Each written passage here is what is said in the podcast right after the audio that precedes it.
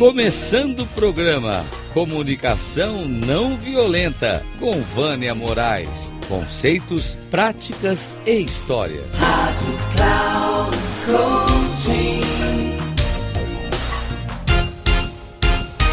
Olá, estou aqui novamente e hoje eu vou deixar para vocês uh, 10 coisas que você pode fazer para exercitar a comunicação não violenta. É, é uma lista que ela foi disponibilizada pelo Centro de Comunicação Não Violenta é, dos Estados Unidos, que gostaria que houvesse uma massa crítica de pessoas usando a comunicação não violenta para que a gente possa, a grande maioria de nós, tenhamos as nossas necessidades atendidas e possamos resolver conflitos de uma forma mais pacífica. É, e quem uh, escreveu e foi o Gary Barron e ele foi traduzido para o português. Então, a primeira coisa importante a gente fazer é que você passe algum tempo, todos os dias, refletindo calmamente sobre como, sobre como você gostaria de se relacionar consigo mesma e com os outros. Tá? Então, vamos resgatar aí a nossa compaixão autocompaixão, propriamente dita, autoempatia. É tudo aquilo que está dentro de você. Segundo, vamos lembrar que todos os seres humanos têm as mesmas necessidades. Ou seja, qualquer pessoa de qualquer lugar do mundo tem as mesmas necessidades. Tanto é que nós temos um, uma lista que é considerada são as necessidades barra, barra valores universais. Então, quando a gente está falando de universal, não importa a crença, a hum, raça, não importa, seja qual for a língua, cor, gênero, o que seja o que for, todos nós temos as mesmas necessidades. Terceiro, checar qual a sua intenção para ver se você está realmente interessada no bem-estar dos outros quanto o seu, ou você está procurando ver só o seu interesse. O quarto, quando pedir alguém para fazer algo, checar primeiro se você está fazendo um pedido ou uma exigência. O quanto você estaria disposto a ouvir um não como resposta. Hum. Cinco. Ao invés de você dizer o que, que você não quer que alguém faça, diga o que você quer que a pessoa faça. Como é que normalmente nós fazemos? A gente diz assim: eu não quero que você grite comigo, eu não quero que você faça assim, eu não quero isso, eu não quero aquilo. O nosso cérebro não registra um não. Então, é, eu não estou fazendo um pedido.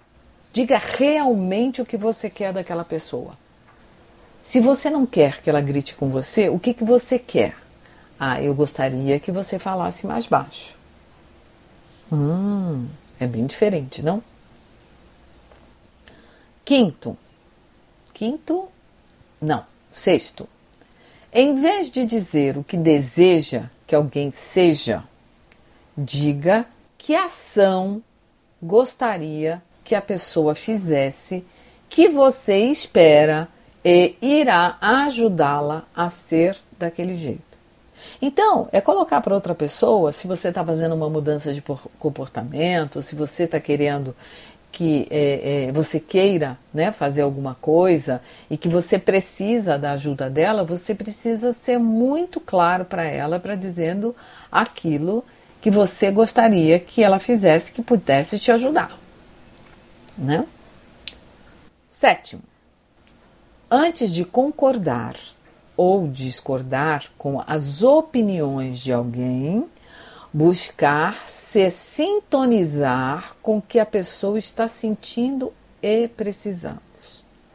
Ou seja, eu vou abrir um espaço para auto para empatia, para eu poder me comunicar e entender o que a pessoa precisa sem misturar com os meus pensamentos. Oitavo, em vez de dizer não, diga qual a necessidade a impede de dizer sim. Ah, então se você disser, ah, não, eu não quero fazer isso. Você pode dizer, olha, eu gostaria de fazer isso para você, ou eu não posso fazer isso para você, porque neste momento eu preciso fazer isso para mim, que é importante para mim. Isso não é dar satisfação, isso é dar importância para o outro. Nono, se você está se sentindo chateada, pensa que necessidade sua requer atenção e o que você poderia fazer para se conectar com essa necessidade, em vez de pensar sobre o que está errado com você ou com os outros. Ok? E décimo, para finalizar, em vez de elogiar alguém que fez algo que você gosta, expresse a sua gratidão dizendo a forma que ela fez ou falou que a tocou. O que, que agregou de valor para você? Porque normalmente a gente faz um elogio, ah, foi massa, foi ótimo, foi excelente. Isso que tem está dizendo alguma coisa? Não está dizendo absolutamente nada. É um elogio vazio. Um grande abraço. Vânia Moraes Troiano.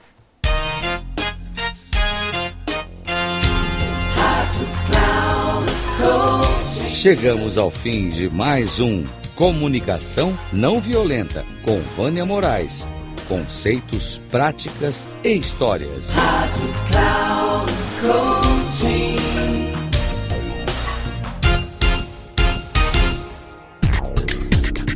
Se ligue. Comunicação não violenta com Vânia Moraes. Conceitos, práticas e histórias. Você ouve sempre às quartas-feiras às 11 da manhã, com reprise na quinta às 15 horas e na sexta às 18 horas, aqui na Rádio Cloud Coaching.